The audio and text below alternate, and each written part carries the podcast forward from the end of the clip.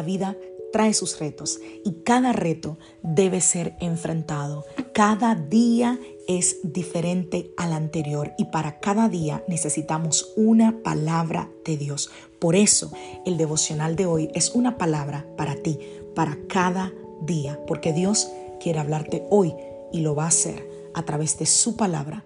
Por eso, escucha el devocional de hoy.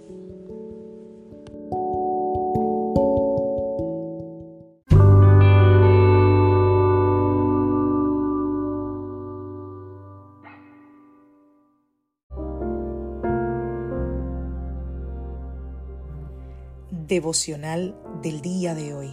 Sé fuerte y valiente. Vamos a la palabra del Señor. Vamos al libro de Josué capítulo 1, verso 9.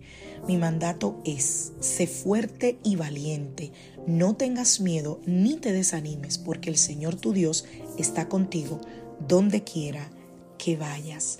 Romanos capítulo 8, verso 15. Y ustedes no han recibido un espíritu que los esclavice al miedo. En cambio, recibieron el espíritu de Dios, cual Él los adoptó como sus propios hijos. Ahora lo llamamos Abba Padre.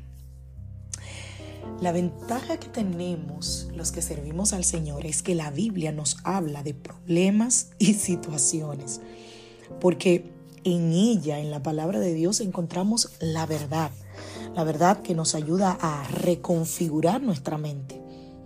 Y sí, yo puedo analizar y puedo ver y determinar qué es lo que la Biblia dice, por ejemplo, con respecto al miedo. ¿Qué te hace tener miedo en este momento? Uno de los detonantes de miedo en la mente de muchas personas es la situación económica.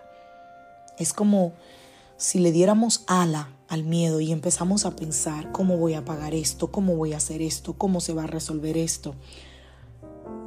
Y piensas quizás que esa situación no va a cambiar. Y uno piensa, ¿qué va a ser de mí? ¿Cómo lo vamos a hacer? ¿Será que esto me va a poder pasar? Y en mi vejez, si yo llego con estas situaciones, ¿qué voy a hacer? Y yo no digo que esté mal pensar, no digo que esté mal planear, todo lo contrario. Pero cuando tu pensamiento está siendo dirigido por el miedo y el terror, por las cosas que vienen, entonces eso sí es de preocupar. ¿Por qué? Porque el miedo nos estorba para pensar de manera correcta. Esa adrenalina que corre por nuestro cuerpo nos mantiene en alerta, dicen los expertos que lleva la sangre a nuestras extremidades y nos mantiene listos como para correr o para lanzar patadas o para dar golpes con los brazos.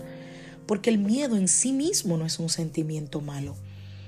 El problema es que cuando le damos larga suelta al miedo, el miedo termina dominándonos.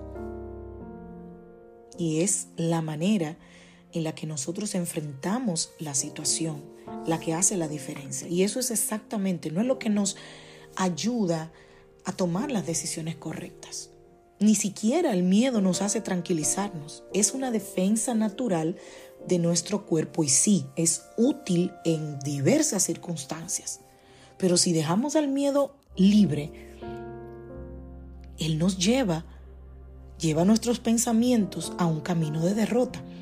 Y por eso es que debemos identificar qué es lo que provoca o qué es lo que está provocando el miedo en nuestro corazón.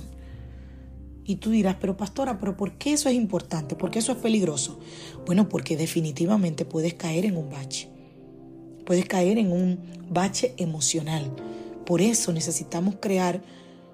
Ustedes recuerdan que en la antigüedad se hablaban de trincheras, que eran los lugares de protección.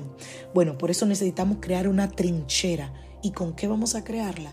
Con la verdad de la palabra de Dios. Porque Dios lo que hizo es crearnos un nuevo camino que nos lleva a tener paz.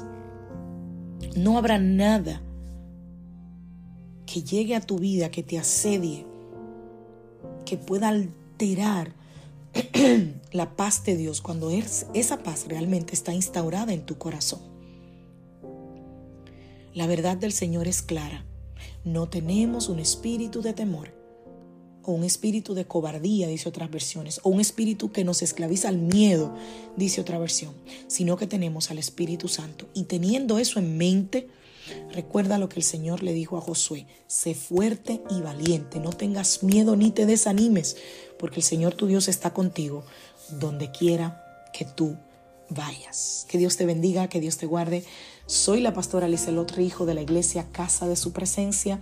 Te saludo desde Greenville, Carolina del Sur y deseo que tengas un feliz día.